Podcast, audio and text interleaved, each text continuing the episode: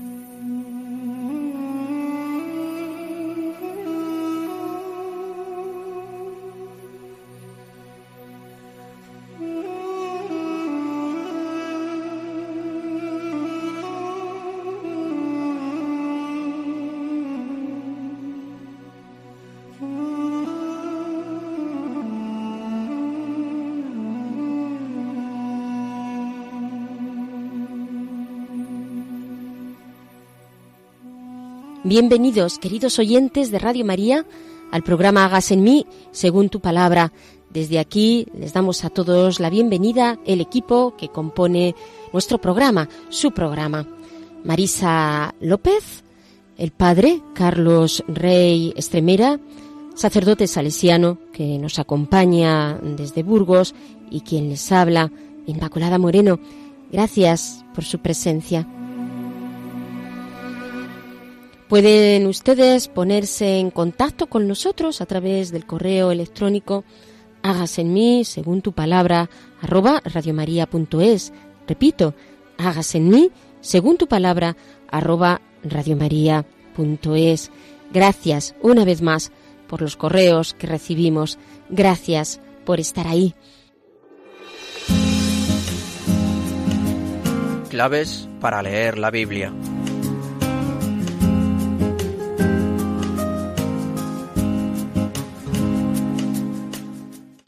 Y hoy vamos a entrar con otro personaje femenino del Antiguo Testamento, en este caso la reina Esther. Dios dirige la historia y defiende a su pueblo, preparando a una mujer, a esta mujer, Esther, reina, que hace esa labor de mediación y de intercesión por su pueblo, como lo vamos a ver a través de el texto que hoy nos toca. Pero no sin antes explicar algunas claves de la palabra, porque podemos preguntarnos no solamente a nivel político cuáles eran esas circunstancias que rodeaban esa sociedad en la que Jesús se hace presente, el Hijo de Dios se hace presente. Encontramos leyendo eh, el Antiguo Testamento y ya especialmente también el Nuevo, reiteradamente, nombres como fariseos, saduceos, celotas, escribas, herodianos, ya desde la época macabea el judaísmo aparece subdividido en varios grupos sociales políticos y religiosos muy diversos unos de otros. Vamos entonces a, a abordar este, estos grupos, a ver algunas características de estos grupos que fueron importantes en el Antiguo Testamento y ya digo que sobre todo en el Nuevo. Podemos hablar en primer lugar de los fariseos. El nombre de fariseos es posible que venga de eh, el hebreo que significa separados. Es una expresión que es, un aspecto característico del movimiento fariseo. Entre ellos se llamaban también javerinos, sea compañeros o también sabios. Son expresiones que recuerdan el carácter compacto y el carácter unido de esta formación, de este, de este grupo. El origen del fariseísmo es posible que se encuentre en la época macabea, quizá ya mm, con los recordados Hasidín o el grupo de los piadosos a los que hace referencia en Primera de Macabeos 2.42. Los fariseos ya en el Nuevo Testamento eran en su mayoría laicos de extracción social media alta, pocos en número, apenas 6.000, según lo que nos dice el historiador Flavio Josefo, pero sumamente influyentes en la sociedad. Constituían entre sí una sociedad cerrada, caracterizada por la oración y por una fidelidad minuciosa a los preceptos de la ley que estaban transmitidos e interpretados por la tradición oral. Por lo tanto, eh, este es un elemento característico de los fariseos, aceptar todo el complejo de tradiciones no escritas, transmitidas oralmente por los maestros de la ley, lo que recuerda las tradiciones de, los padres, como por ejemplo la observancia del sábado, las leyes sobre la pureza ritual y de alimentos, el pago de los diezmos al templo, mm, que en, principio no han de verse como puro eh, legalismo, Siempre, pues claro, el problema de los fariseos fue que se desviaron de su origen y su corazón se volvió rígido, pero este tipo de actitudes lo hacían mm, con fundamento y motivaciones profundamente de carácter religiosa. Mm, sin embargo, a nivel teológico eran abiertos, ¿no? Desde el punto de vista doctrinal fueron muy abiertos, acogían las posiciones teológicas nuevas como la fe en la resurrección, la creencia en la existencia de los ángeles o, la defensa de la libertad humana. Y en política se mostraban neutrales. Los fariseos, desde el punto de vista mm, político, eran neutrales, pero con una neutralidad que nacía de una visión de la política en una perspectiva estrictamente religiosa. También bajo el dominio romano, los fariseos rechazan la política extremista de los celotas, que como veremos pues es un grupo violento que pretendía hacerse con el poder, pero mm, lo quería hacer de una forma violenta, pasando por la violencia. Bien, esto es un grupo importante, ya digo, que eh, está en sus orígenes en el Antiguo Testamento y que va a estar muy presente en la época de Jesús.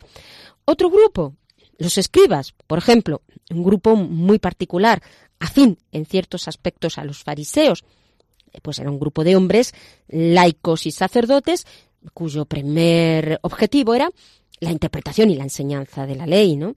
Eh, vemos que la Torá indica el conjunto de los cinco primeros libros, estrictamente hablando de la Biblia hebrea y era muy importante, por lo tanto, el estudio de la Torá, la comprensión de la Torá, como la voluntad y la revelación de Dios. Muy importante en su doble expresión, ¿no? escrita y, oral. De aquí que los escribas eran necesarios, interpretaban la ley, nacen ya en la época helenística y indiscutiblemente era una clase muy, muy influyente. De aquí que Mm, se era escriba no por nacimiento, sino en virtud del estudio en escuelas mantenidas por maestros famosos y escuelas al término de las cuales uno se convertía en doctor de la ley y ya a esta persona que había estudiado, pues se le daba el tratamiento de rabí, de señor. Fueron por eso los rabinos justamente durante la época helenística los que salvaron el judaísmo de una posible desaparición. Son verdaderos guías espirituales en la época de, Jesús, guías espirituales del pueblo. Por lo tanto, estaban bien consideradas. Eh, en la época había como dos grandes escuelas, la de Hillel y la de Samay. Pablo, por su parte, afirma que había sido mm, alumno de la de la escuela de, de, Gamaliel, ¿no? Luego de los rabinos vemos como había estas grandes escuelas de que las, iban posteriormente saliendo los alumnos. Tenemos dos grandes textos que regulaban la vida de los judíos, como son la Misna y el Talmud. En estas obras se recogen las grandes tradiciones rabínicas y, por lo tanto, también las decisiones jurídicas, morales, religiosas, que regulan la vida de los judíos y los comentarios, las interpretaciones a la escritura, que serán muy importantes también y tendrán un notable influjo en el cristianismo y que es importante tenerlas en cuenta en todo caso.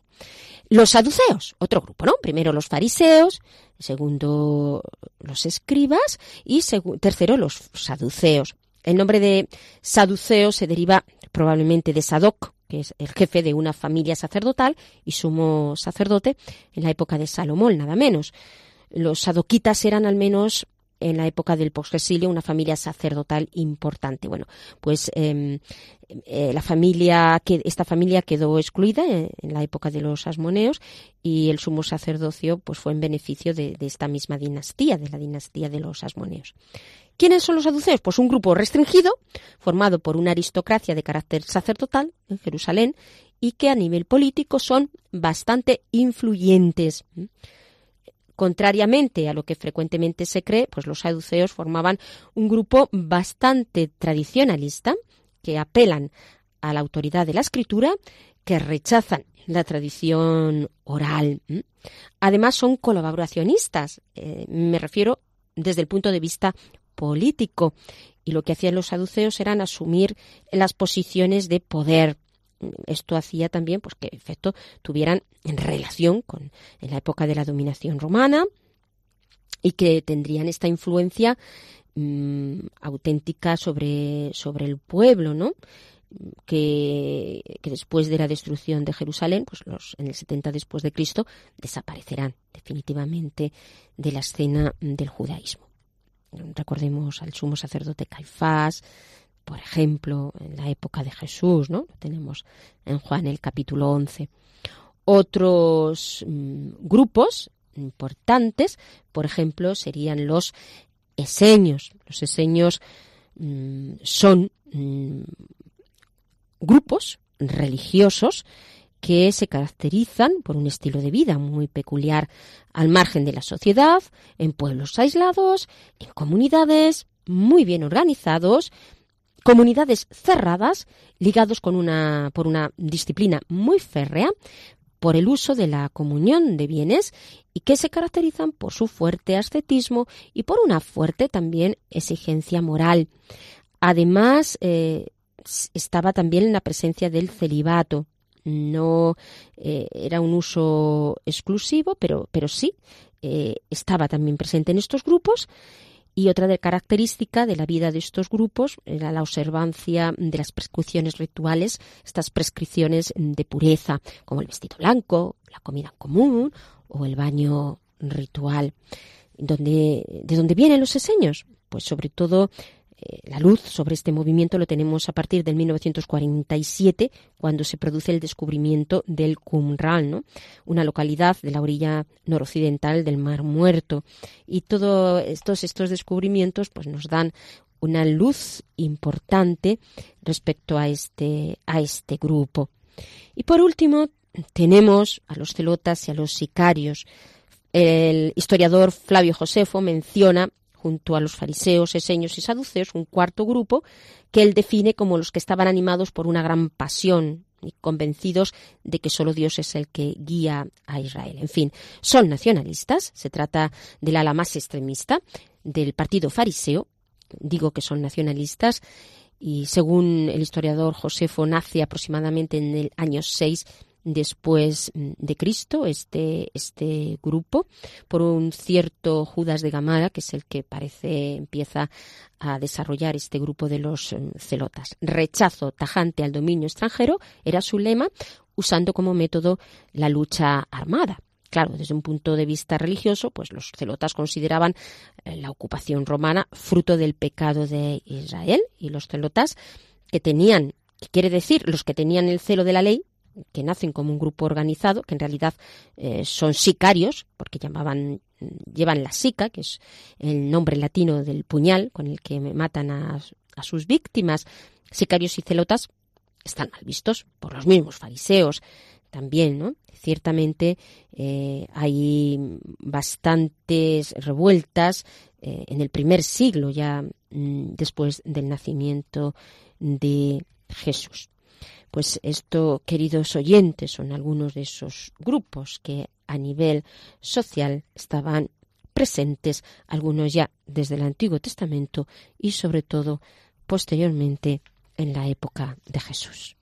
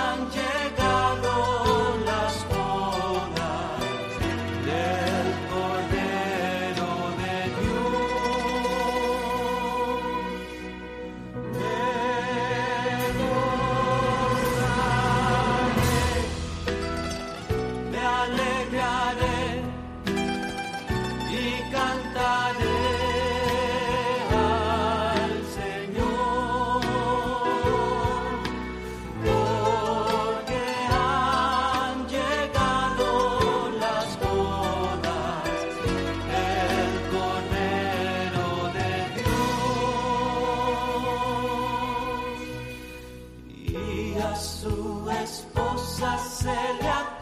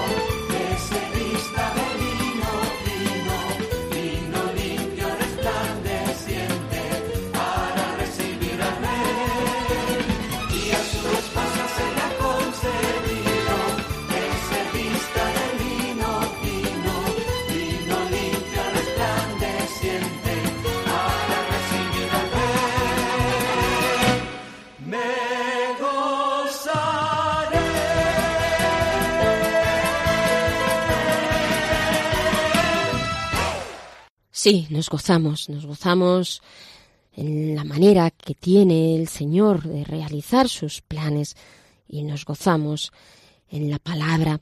Hoy vamos a escuchar un texto, como ya hemos visto anteriormente, del libro de Esther, del capítulo 14 y del capítulo 11, 11 y 14. Escuchamos.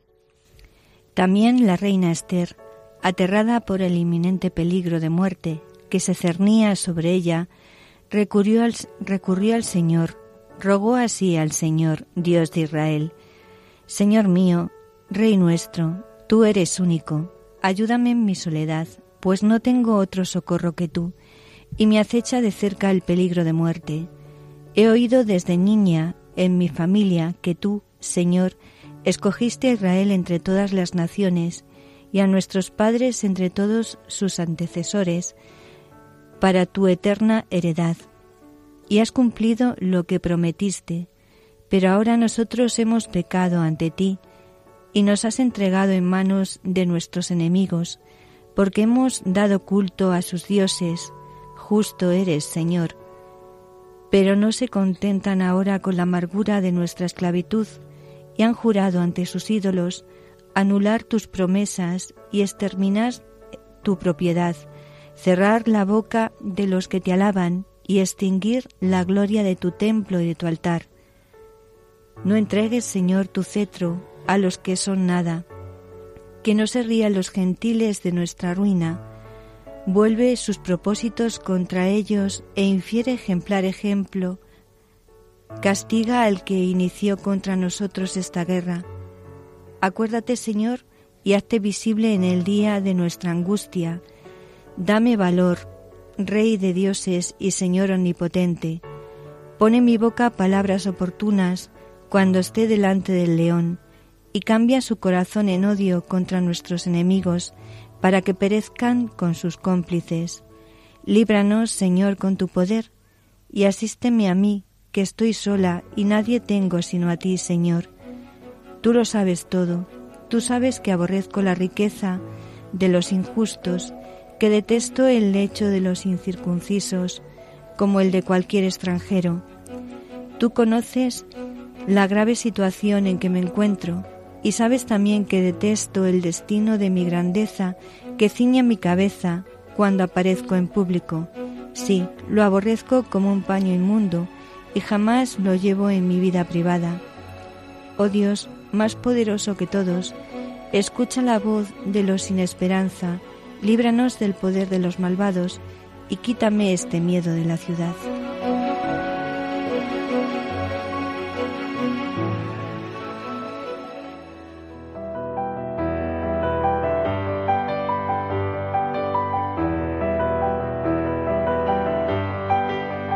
Dios al encuentro del hombre.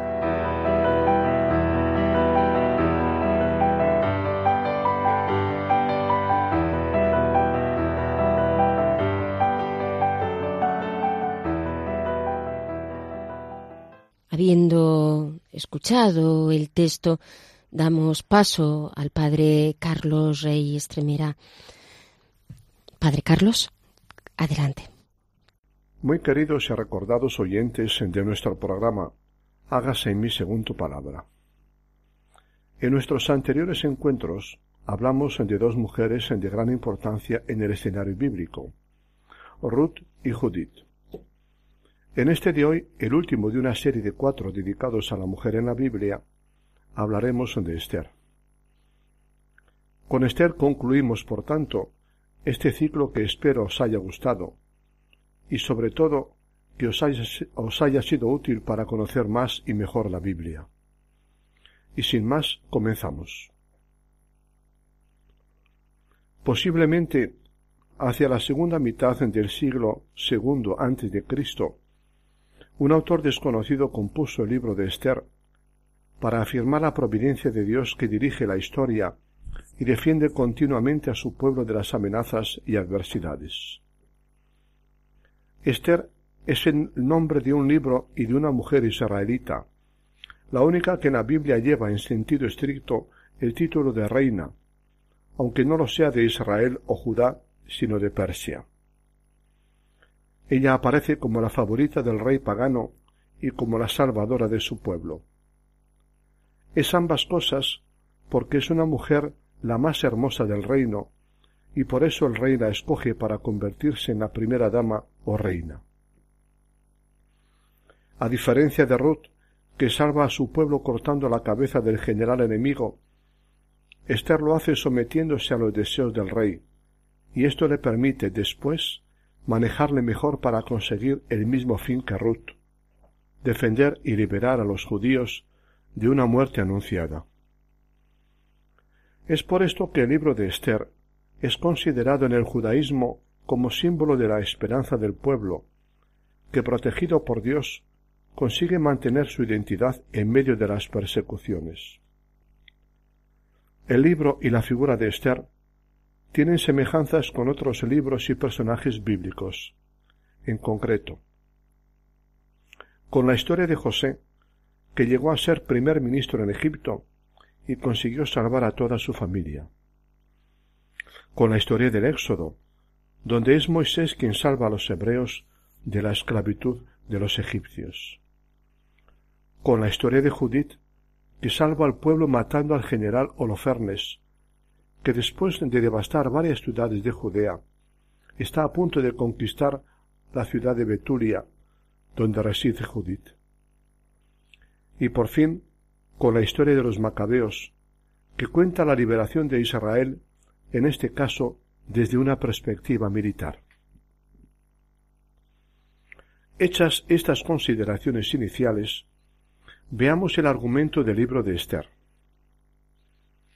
La reina Basti, hermosa del rey, esposa, perdón, del rey Asuero, ha caído en desgracia y el monarca convoca a palacio a las jóvenes más hermosas del reino para elegir de entre ellas a la más bella, con el objetivo de convertirla en, su, en la nueva reina. En el grupo se encuentra Esther, hermosa joven hebrea, huérfana de padres y adoptada por su tío Mardoqueo.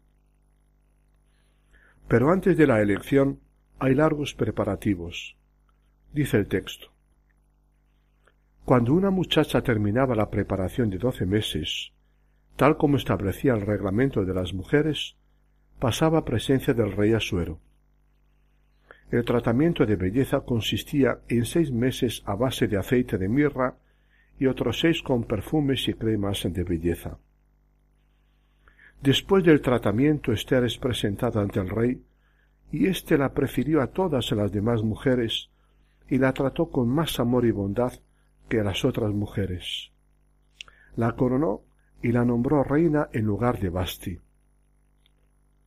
Pero Esther es judía, y su tío Mardoqueo le recomienda que, por prudencia, una vez que ha ceñido la corona real, disimule su origen y que se mantenga secretamente fiel a la religión de sus antepasados.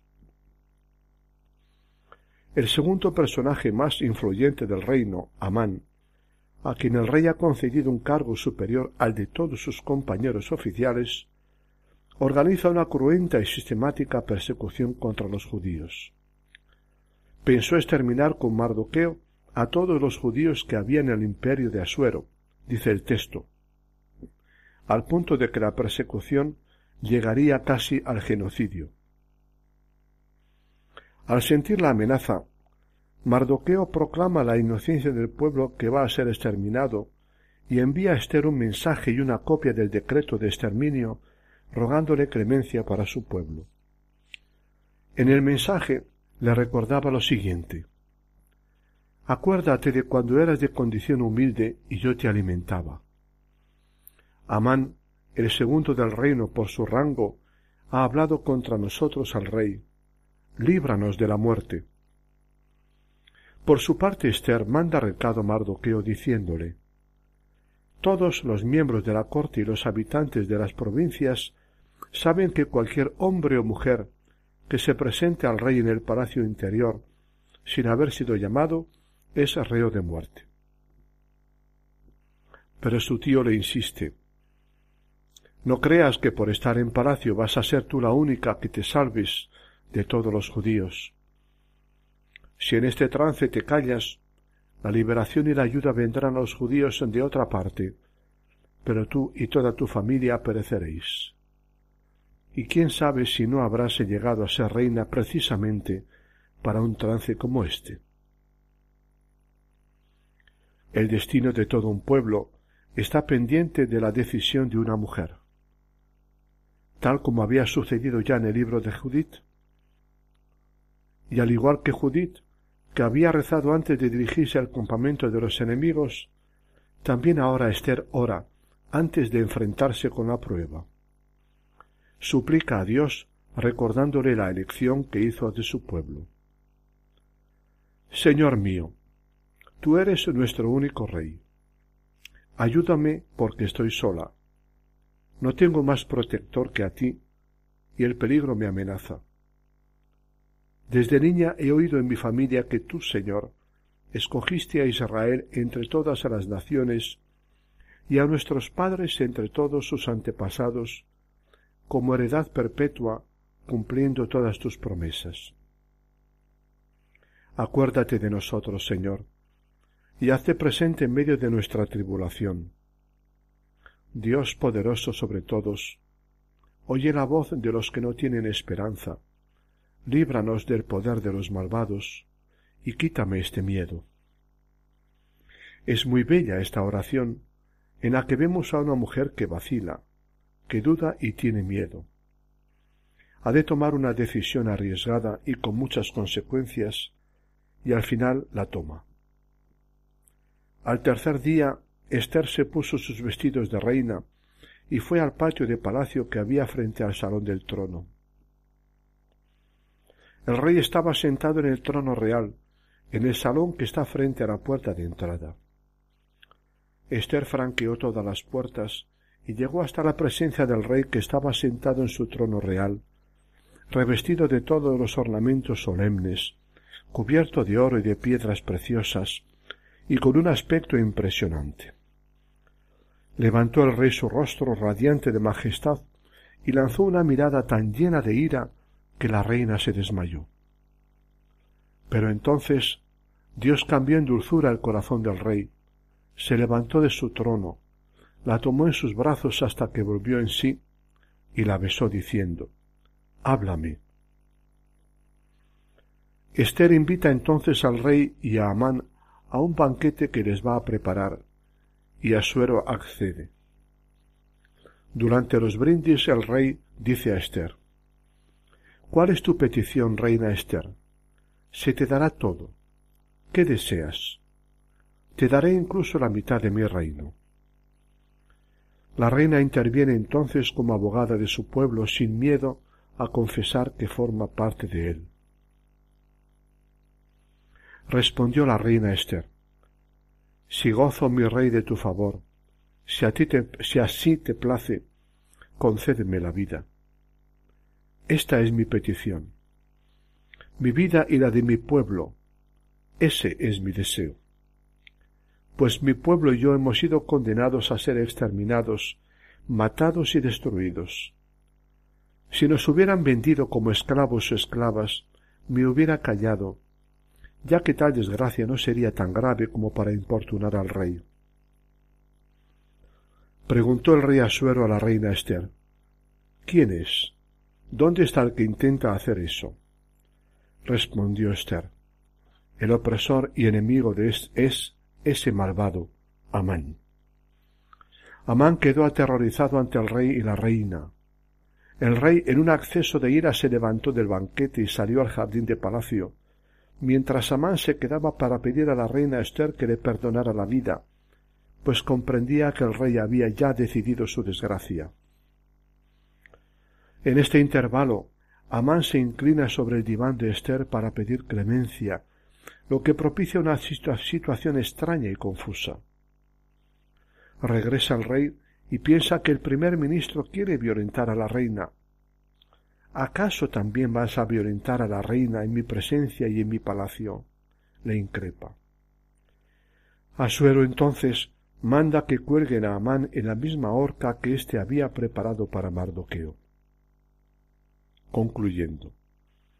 Dios se sirve de una mujer y de su belleza fascinante para liberar al pueblo. Esther simboliza la preferencia de Dios por los débiles ante los poderosos y su solidaridad profunda con el pueblo cuyo destino comparte y asume. Aunque en un primer momento titubee y vacile, se siente solidaria y se arriesga buscando no sólo su bien, sino el bien de todos los demás judíos. Las claves fundamentales a destacar del libro de Esther son tres. Primera, la presencia y acción discreta y oculta de Dios.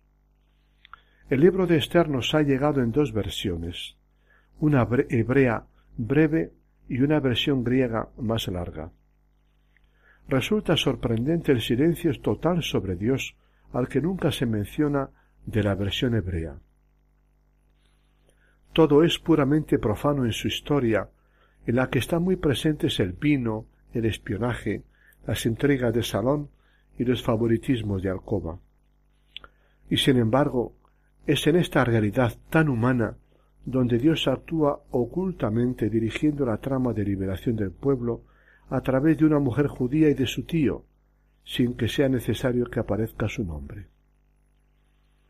Posteriormente, a principios del siglo I a.C., un autor que escribe en griego quiso actualizar este relato añadiendo algunos textos con la intención de explicitar mejor el mensaje del texto hebreo y corregir la ausencia de Dios, introduciendo en él sueños, reflexiones, plegarias y cartas en los que se, describe de forma explícita la acción de Dios.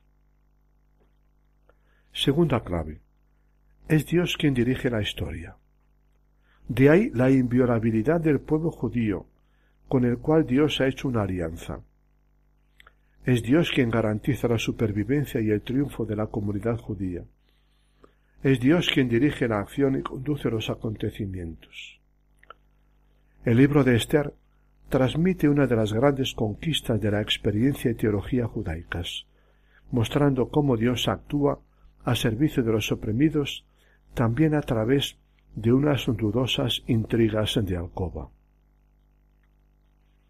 Tercera clave, es Dios quien interviene en la historia y salva.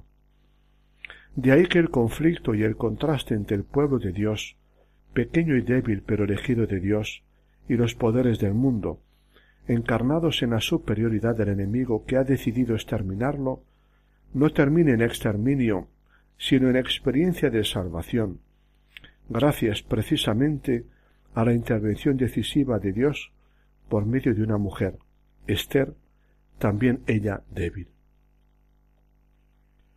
Y con esto damos por concluida, queridos oyentes, esta serie de cuatro programas que hemos dedicado a la mujer en la Biblia. Como veis, en los momentos y circunstancias especialmente dramáticas y decisivas de la historia, Dios suscita personajes de gran valor, y a través de ellos cuida de su pueblo y lo atiende para que no desfallezca y encuentre nuevos caminos. Dios no parece tener miedo a mancharse la ropa en medio de los barros humanos. Al contrario, lo hace con gusto, buscando siempre la salvación de sus criaturas. Espero que las historias de Ruth, Judith y Esther os hayan gustado y sobre todo que os ayuden a confiar más y más en Dios que nos cuida. Un abrazo fraterno a todos y a cada uno de vosotros. Muchísimas gracias, Padre Carlos, por esta meditación, por habernos mostrado esta acción discreta de Dios a través de esta mujer, de Esther, para ver cómo Dios va guiando la historia una vez más, cómo Dios es el único que salva.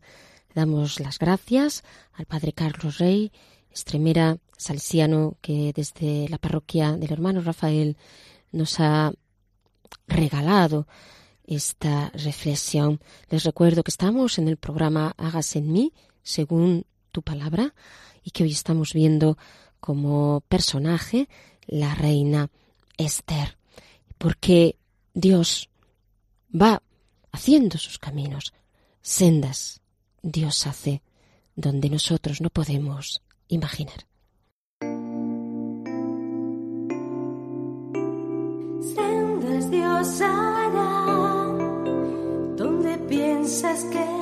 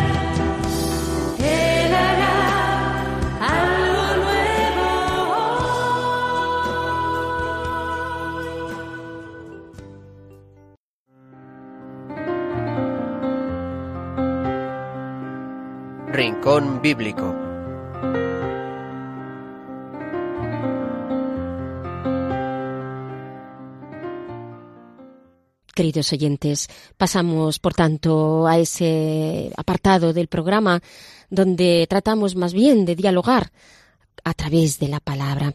Y hoy Marisa nos trae un nuevo testimonio. Adelante, Marisa. Pues sí, hoy es un testimonio de conversión a través de la palabra, nunca mejor dicho. Eh, se trata de Rita Chayman, una chica de 18 años, y vamos a oír su testimonio.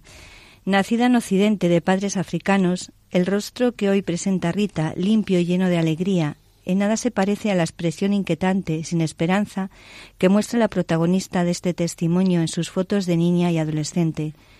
Reflejo aquello del impacto que en ella produjo el crecer bajo los dictados islámicos. Siendo niña era muy sensible, y ante un mundo que veía lleno de dolor y cruel, cruel, yo no quería ser parte de él. Pero el mal se coló en su alma, y hoy reconoce haber llegado a ser una mala persona. Yo estaba muy herida, y por eso hería a muchas personas. En la adolescencia también volcó contra sí misma esa violencia, intentando tres veces suicidarse, confiesa, usé drogas, simplemente quería destruirme a mí misma.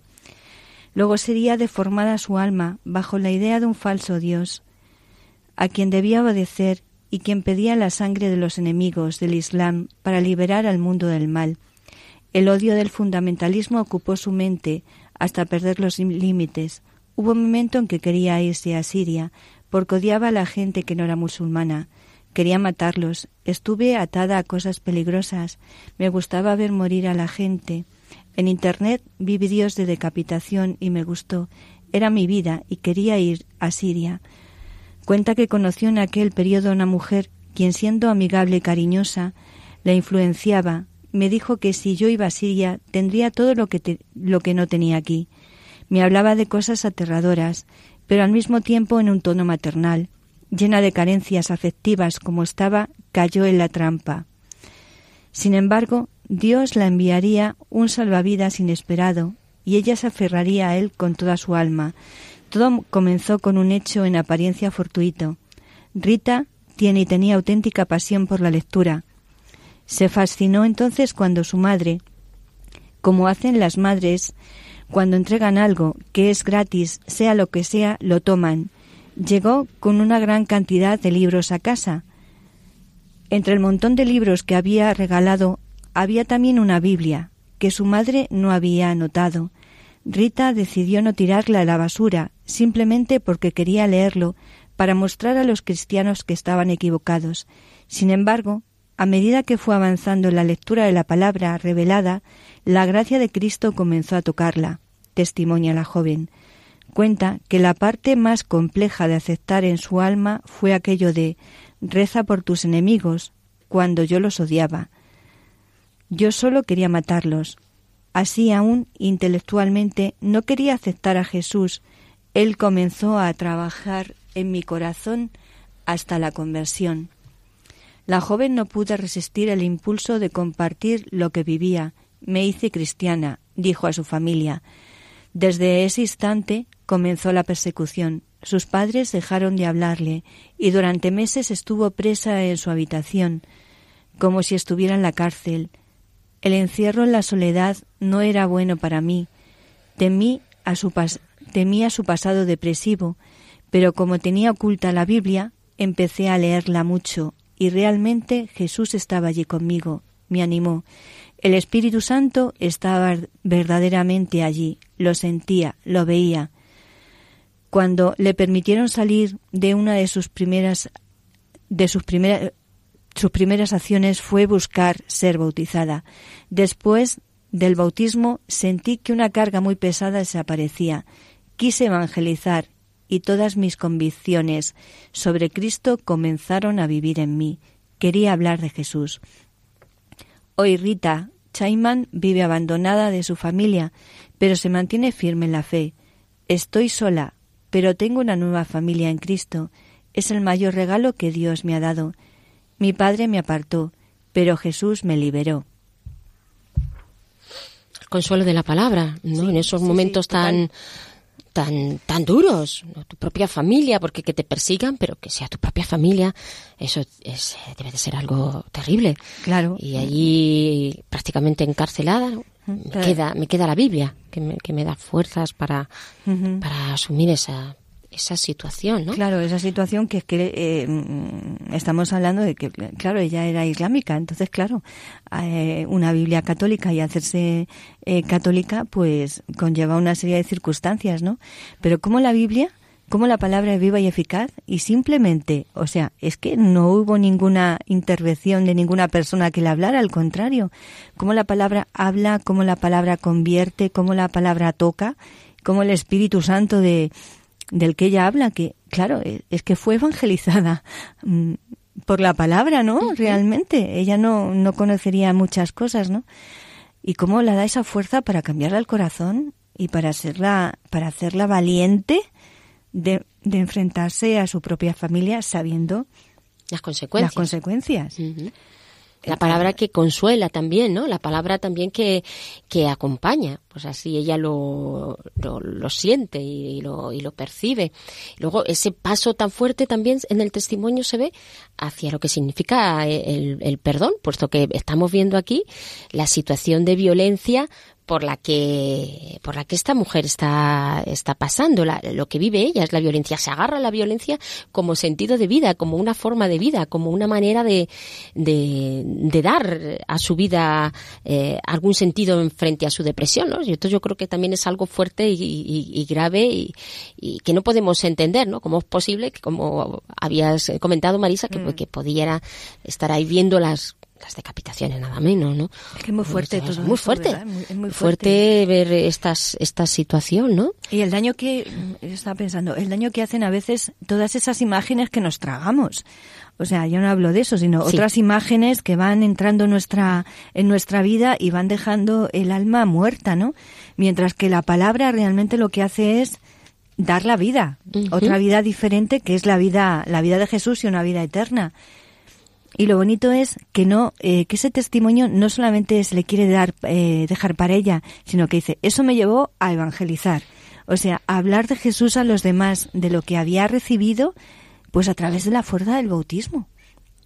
Es, eh, es impresionante como a veces eh, esos nuevos conversos, Sí. esa gente que se convierte Tienen esa, así, esa fuerza tan especial Sí, sí, y, y ese, ese valorar lo la que han fe, recibido. Sí, sí, la fe. a veces nos falta. Claro, y sobre todo también el contagiarla, es decir, si esto en mi vida ha tenido un sentido, me ha cambiado y me ha dado ese sentido, tengo que, que anunciarlo a los demás, porque, bueno, se me ha dado gratis, gratis tengo que hacer este anuncio también. Es muy bonito el testimonio. Pues queridos oyentes, a la luz de este testimonio vamos a leer esa preciosa oración para clamar a Dios frente a esas situaciones que estaba viviendo.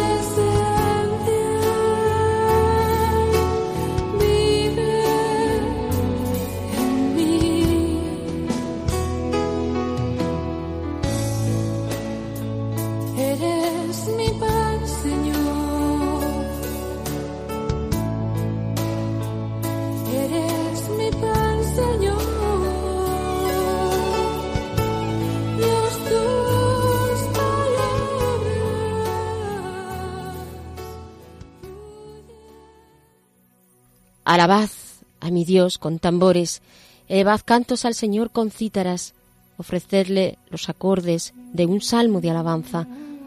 Ensalzad e invocad su nombre, porque el Señor es un Dios quebrantador de guerras, su nombre es el Señor.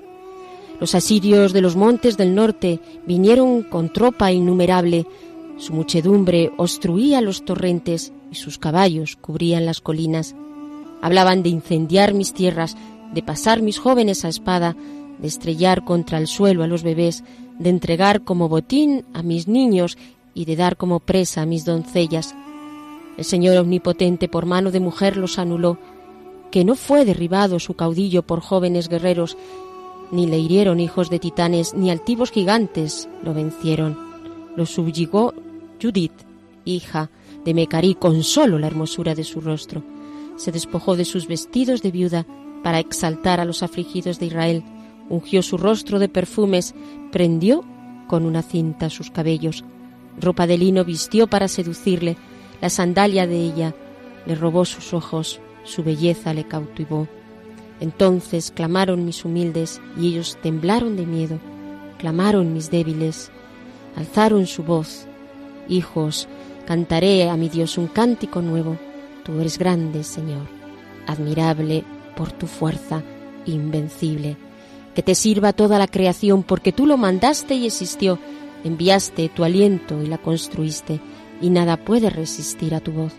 Sacudirán las olas, los cimientos de los montes, las peñas en tu presencia se derretirán como cera, pero tú serás propicio a tus fieles. Queridos oyentes, hacemos nuestra este canto de victoria de Judith que expresa cómo Dios la ha liberado a ella y a su pueblo. Cantaré a mi Dios un cántico nuevo, porque tú, Señor, eres grande, admirable en tu fuerza e invencible. Pues queridos oyentes, con estas palabras nos quedamos y las acogemos para meditarlas y rumiarlas en el corazón como hacía María. Y así nos despedimos sabiendo que el próximo día les esperamos a todos ustedes, ya saben, en el programa Hágase en mí según tu palabra.